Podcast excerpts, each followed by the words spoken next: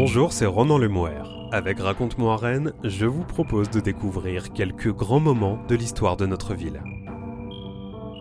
Ouverte il y a plus d'un siècle et fermée à double tour en 2010, la prison Jacques Cartier a connu le passé rouge sang de la guillotine et les heures sombres de l'occupation allemande. À l'origine de ce spécimen d'architecture carcérale du 19e siècle, un fougerait au nom prédestiné, Jean-Marie Laloy. Prison Jacques Cartier, au nom de Laloy. Enfermez-vous à double tour et éteignez la lumière pour écouter le roman noir de la prison Jacques Cartier. Vous ne pouvez pas la manquer. Avec sa porte bleue et ses murs de schiste pourpre, cette étrange maison surplombée d'une coupole mérite que l'on s'y arrête quelques instants, même si, pour ces pensionnaires, le séjour a souvent duré de longues années. Confortablement calée entre les immeubles et les petites maisons voisines du quartier Villeneuve, la prison Jacques Cartier, du nom de ce célèbre navigateur amateur de grands horizons, fait aujourd'hui partie des meubles. Un peu comme une amie bienveillante ou tout du moins une présence familière. Mais à l'époque de sa construction, le crépuscule du 19e siècle et l'aube du 20e, elle se situe loin des regards. Nous sommes en 1903 et la maison d'arrêt ouvre ses fenêtres sur un no man's land. La ville de Rennes n'a pas encore conquis le sud, inondable quand il n'est pas marécageux. Quelques années auparavant, la construction de la maison centrale pour femmes par Alfred Nicolas Normand a servi d'exemple. L'architecte parisien s'est replié vers le sud, à la campagne. Les détenus seront donc mis à l'ombre à l'écart de la ville et le centre pénitentiaire verra le jour sur un point culminant pour des raisons d'hygiène et de sécurité. Mais revenons à nos matons. La prison Jacques Cartier et son architecte au nom étrangement prédestiné, Jean-Marie Laloy. L'homme s'est déjà construit une solide réputation dans le département d'Ille-et-Vilaine en construisant 95 écoles, sans oublier une vingtaine de gendarmeries et une quarantaine de bâtiments publics. Les Rennais le connaissent aussi pour avoir bâti l'école d'agriculture et restauré le palais du Parlement de Bretagne pour la prison Jacques Cartier, il adopte le principe d'une construction en croix latine et organise l'édifice autour d'une rotonde centrale et de trois nefs à coursives distribuant 177 cellules. La construction s'étalera sur six années, de 1898 à 1903.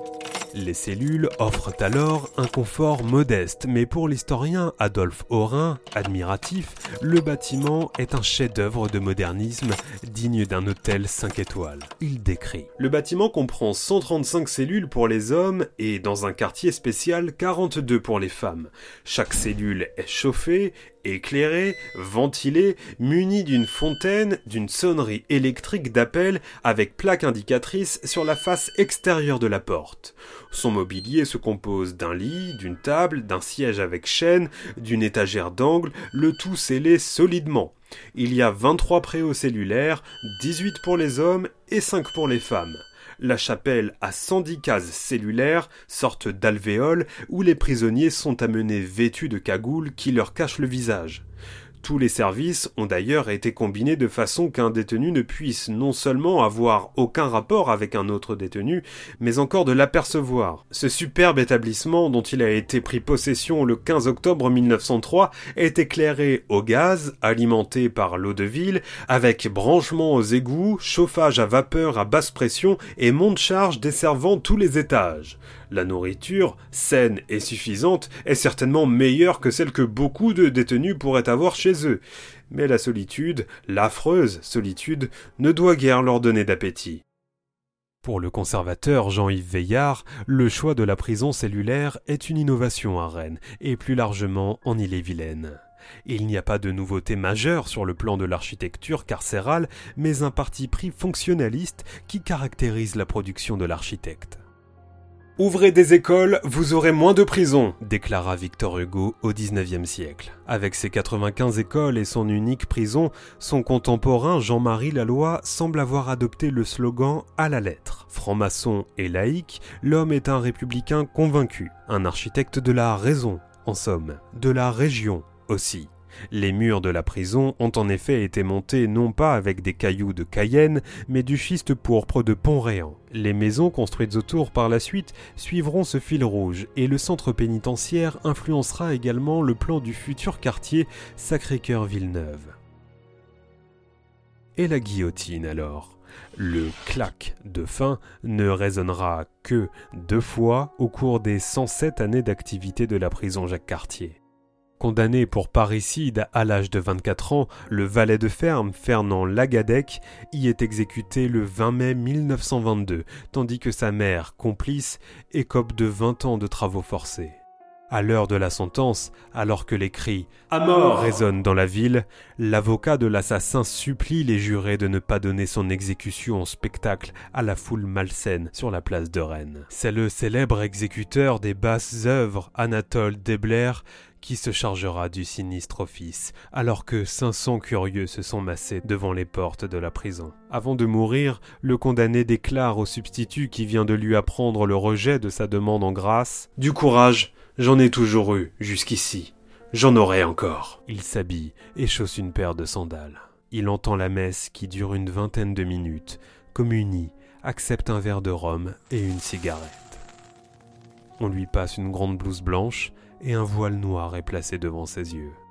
Nous connaissons la suite.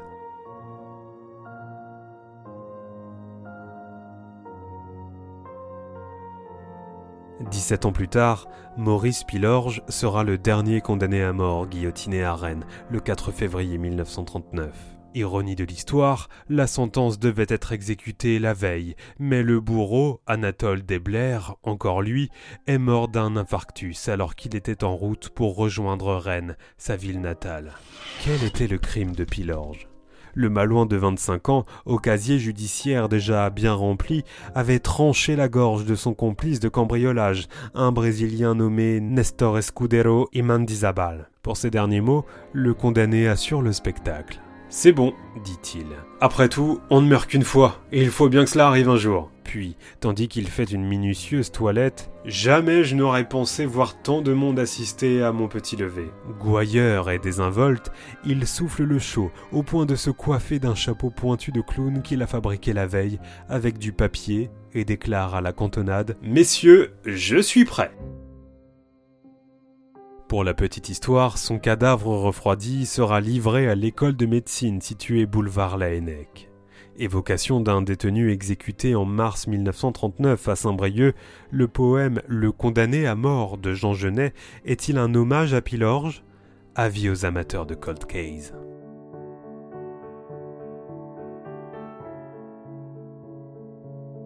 C'est bien connu, tous les jours se ressemblent à l'intérieur d'une cellule sauf si le séjour n'est qu'une brève étape vers un ailleurs encore plus sombre. La prison des femmes a par exemple longtemps servi de lieu de transit pour les détenus condamnés à la déportation au bagne de Cayenne. Pendant la Seconde Guerre mondiale, la prison Jacques Cartier sera quant à elle le lieu de détention de nombreux résistants bretons. Pour les moins chanceux, l'histoire s'arrêtera brutalement sur la butte de la Maltière ou devant le mur de la caserne du Colombier. Les autres connaîtront la déportation, la plupart du temps en direction de Ravensbrück pour les femmes. Nombre de détenus connaîtront également les supplices de la table aux friandises. Située au sous-sol à côté des mitards, cette salle servant aux interrogatoires de la Gestapo était équipée d'une table de torture.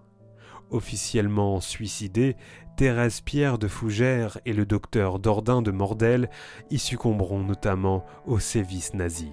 Incarcéré à Jacques Cartier, l'ancien résistant Guy Faisan témoignait il y a quelques années à l'occasion de son retour sur les lieux. J'ai bien reconnu ma cellule, même si elle avait changé de numéro.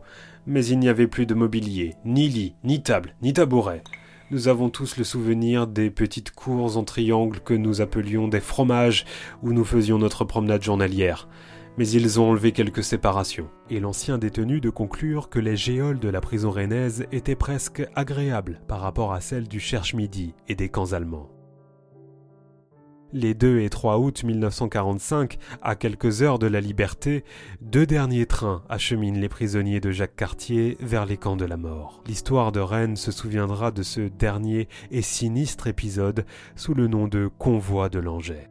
Aujourd'hui encore, la visite du bâtiment hanté par son lourd passé carcéral fait forte impression. Avec ses coursifs typiques, la prison à l'ancienne ressemble à un navire.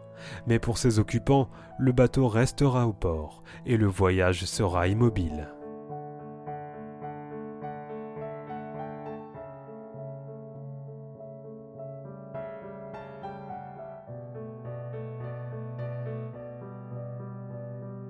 L'ancien lieu de mise sous écrou deviendra-t-il le nouvel écrin de la vie culturelle rennaise?